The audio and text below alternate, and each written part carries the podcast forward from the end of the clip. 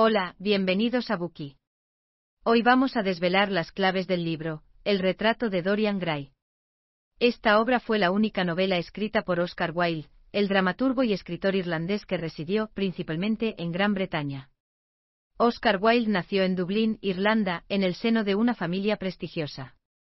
Su padre era cirujano y su madre, poeta y escritora. El joven irlandés era conocido por su estilo de vestir extravagante y sus palabras ingeniosas. Además, vivió según sus propias reglas y adoptó un estilo de vida intrépido, moviéndose sin descanso entre escandalosos amantes homosexuales y su respetada familia. Finalmente, debido a su negativa a renegar de su homosexualidad, terminó en la cárcel. Voz pionera en el campo del esteticismo, a finales del siglo XIX, el afamado escritor se convirtió en el genio más inconformista de Inglaterra.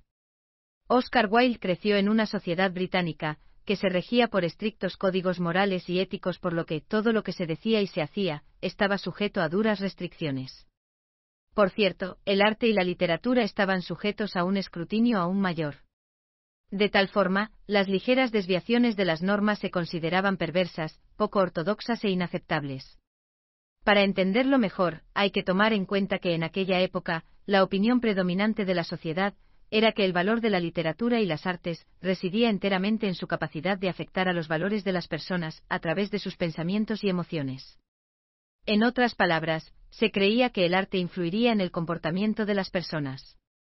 Por lo tanto, la literatura y las artes eran una herramienta de instrucción moral, consideradas de gran utilidad educativa. No obstante, Wilde sentía un profundo resentimiento hacia esta ética artística, porque consideraba que este tipo de obras aplastaba la imaginación del artista y destruía la belleza pura del arte. Es decir, violaba la esencia del arte. El retrato de Dorian Gray es precisamente una represalia contra esa visión utilitaria del arte. La novela cuenta la historia de un joven aristócrata, Dorian Gray, que tiene una apariencia atractiva y un corazón puro. Sin embargo, bajo la seducción de un hedonista, Lord Henry Wotton hace un pacto que consiste en entregar su alma a cambio de mantener eternamente la imagen joven que aparece en su retrato. Bendecido con una juventud sin consecuencias, Dorian Gray desciende a un abismo de pecado y maldad. A decir verdad, la publicación de la novela suscitó una gran controversia en Gran Bretaña, debido a su evocación de cuestiones morales. Inclusive el propio Wilde se mostró ambivalente, ya que nunca manifestó explícitamente su posición. De hecho, la clase literaria británica calificó la novela de cuento engendrado por la literatura leprosa de los decadentes franceses, un libro venenoso cuya atmósfera está cargada de los olores mefíticos de la putrefacción moral y espiritual, un estudio regodeado de la corrupción mental y física de una juventud fresca, bella y dorada. En consecuencia, a partir de entonces, la novela de Wilde fue considerada para siempre como una prueba de su deseo de atacar y dañar las costumbres sociales. De todos modos, en el prefacio de la novela, el escritor irlandés ofreció una réplica a la censura pública. Este escribió, no existe un libro moral o inmoral. Los libros están bien o mal escritos. Eso es todo. Entonces, ¿qué tipo de historia se esconde en las páginas de este libro? y por qué ha provocado un debate tan encendido. A continuación, analizaremos esta obra en tres partes. Primera parte, resumen de la trama. Segunda parte, análisis.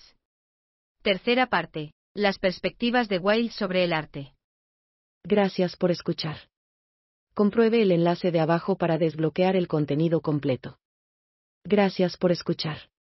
Compruebe el enlace de abajo para desbloquear el contenido completo. Dir hat dieser Podcast gefallen? Dann klicke jetzt auf Abonnieren und empfehle ihn weiter. Bleib immer auf dem Laufenden und folge uns bei Twitter, Instagram und Facebook. Mehr Podcasts findest du auf meinpodcast.de.